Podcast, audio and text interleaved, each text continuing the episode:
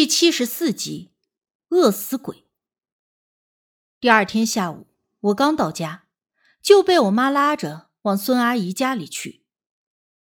我问我妈，孙阿姨到底出了啥事儿？她支支吾吾的，好像很难以启齿的样子，这让我更加摸不着头脑。到了孙阿姨家里，刚一进门，还没等脱鞋呢，就听到里屋咣当一声。像是什么重物被摔在地上，给我惊得一个机灵，脑门子有点冒汗。孙叔叔看着十分的憔悴，哭丧着脸，微微佝偻着背，直摇头，一副快要哭出来的表情。我也没有再多问，试探着往里屋走，最后停在了主卧室门外。刚才那一声重响，就是从主卧室传出来的。这会儿门关着。不知道里面到底发生了什么事儿。孙叔叔叹了口气，跟我妈说：“要不别让晴儿看了，吓到孩子。”我妈脸色也不好看。哎呀，难道你还真要把小孙送到精神病院？那是什么地方？人进去啊，不就毁了吗？孙叔叔夫妻俩都姓孙。阿姨被称为小孙，而叔叔被称为大孙。我看着他俩，你一言我一语，完全就没有把我这个当事人当回事儿，而且听我妈那口气，还对我挺有信心的。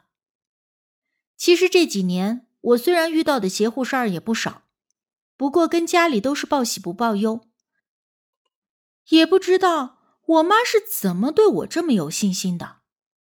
或许是因为大姑说的那句“我能解决”，你俩就别推辞啦。我既然都来了，能不能弄的总得看上一眼。而且到底咋回事儿？究竟是不是撞了邪祟还不一定呢。我说着，示意孙叔叔把门打开。孙叔叔又看了看我，一咬牙，回头拿出了钥匙，开了门。随着门锁转动的声音，里面又传来了一阵叮铃咣啷的声响。这动静闹的让我想起当时的王秀芝和光柳男。门被推开，一阵骚臭味扑面而来，不是什么邪祟的味道，而是单纯的屎尿味儿。我孙阿姨被用手指头粗的麻绳捆成了蛹形，正用身体满屋的乱撞。房间里的梳妆台已经被掀倒在地上，所有能够移动的东西都能砸的砸，能移位的移了位，就连床垫子也被掏出了一个大洞，露出了里面的弹簧。这架势简直堪比强拆的施工队。青儿，你看看你孙姨，这是咋回事儿？是不是被……我妈在我身边低声的问道。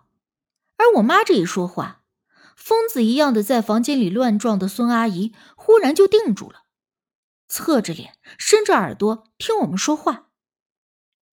我见状很奇怪，就问孙叔叔：“他能听到我们说话吗？”孙叔叔点头：“能，有时候还应声呢。不过说话的人不像是你孙姨。”听到声音。孙姨朝着我们这边一步，眼神凶狠狠的样子，但是没有走几步就被脚上锁着的铁链子给拽住了，不能继续向前。孙阿姨用力的挣铁链子，口中发出不满且充满了威胁般的声音：“咋样啊，闺女？”我妈又追着问我一次，我觉得应该是。我依旧看着孙阿姨，点了点头。孙阿姨，我是青儿，你能听见我说话吗？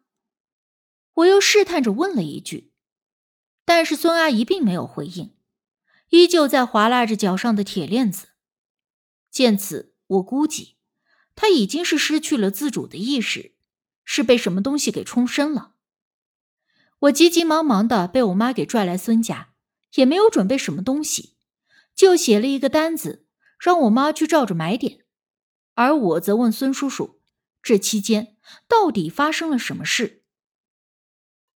孙叔叔说，大概是前一个星期左右，他家中的一位长辈过世了，他和孙阿姨前去奔丧，因为那长辈是近亲，所以出殡的时候夫妻俩也都跟着去了，包括火葬场，还有上坟地。那天回来之后，孙阿姨就说浑身都酸溜溜的疼，而且头也觉得有点懵懵的，像是被扣上了一个大锅盖似的，很难受。说归说，但是谁也没有多想，只估计着是折腾的累着了，吃了点药休息一下，也就应该没事儿了。可是这样不舒服的感觉一直持续了三天，还不见好转，而且越发的严重。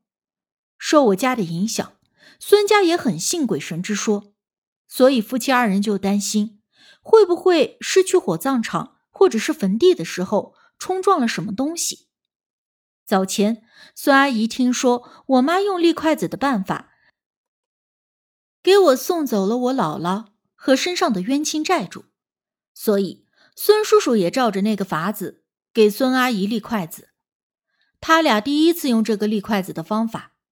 开始心里也是半信半疑的，但没想到一下子还就真立住了。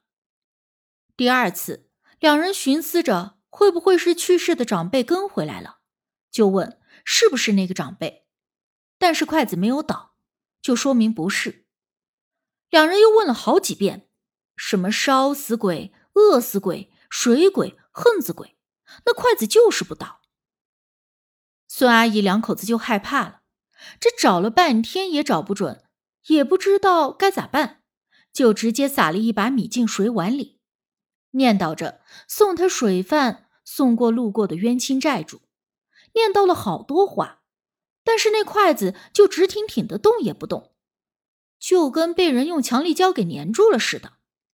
后来孙叔叔想起之前我妈说的，就找了菜刀，对着房间在孙阿姨周围一阵乱砍。这下筷子啪的一声就倒了，而且那筷子还是朝着大门的方向倒下的。俩人一高兴，说这鬼也怕恶人，一吓唬还真就没事儿了。他一放心下来，就忘了之后应该做的事儿了。那晚立筷子用的水饭，孙叔叔二人忘了倒，而当晚孙叔叔大半夜的醒来，发现孙阿姨不在身边。觉得不对劲，就起身去找。这一找不要紧，没把他给吓死，因为他看到孙阿姨蹲在客厅的角落里，不知道干啥。把灯一打开，走到近前，发现孙阿姨正半趴在地上，用手划拉那碗忘记倒掉的水饭，猛地往嘴里塞。孙叔叔头皮发麻，小心翼翼的问孙阿姨：“这是干啥呢？”孙阿姨也不回头。使劲的往嘴里塞水饭，混论着说他饿了要吃饭。那个水饭说白了就是孝敬路过的孤魂野鬼，因为鬼走大路，所以要倒在十字路口给鬼吃。正所谓吃人的嘴短，一般不是什么恶鬼，吃了饭也就走了。而立筷子的时候，就算是跟鬼魂沟通的媒介，是过了阴的东西，不能留在家里的。因为你这原本就是孝敬鬼的，还留在家里不送去十字路口给人家吃，鬼吃不到，自然是要想法子的。莫说是鬼，活人一顿不吃，饿着肚子都难受。而那些孤魂野鬼没有香火供奉，常年累月吃不上一口饭，那种感觉非常人能够体会。如今得了饭，自然是说什么也要吃到嘴里去。孙叔叔察觉到不对劲。但是没有敢贸然的上前硬碰硬，而是商量着让他别吃了，说明天给他弄好吃的，让他早点睡觉。说来这一招当时也是管用的。孙阿姨一听，抬头望着孙叔叔，眨巴着眼，问：“是不是明天真的给他弄吃的？”孙叔叔也没有多想，就连连的点头承诺了下来。而这时，孙阿姨咧嘴一笑。真的就跟着孙叔叔回了卧室，躺在床上就睡了。孙叔叔一整晚都没敢睡，瞪着眼睛等天亮。第二天一早，孙阿姨醒来之后什么都不记得了，只说自己嘴里怎么有股怪味儿。孙叔叔想了想，还是把昨天晚上的事儿给孙阿姨说了。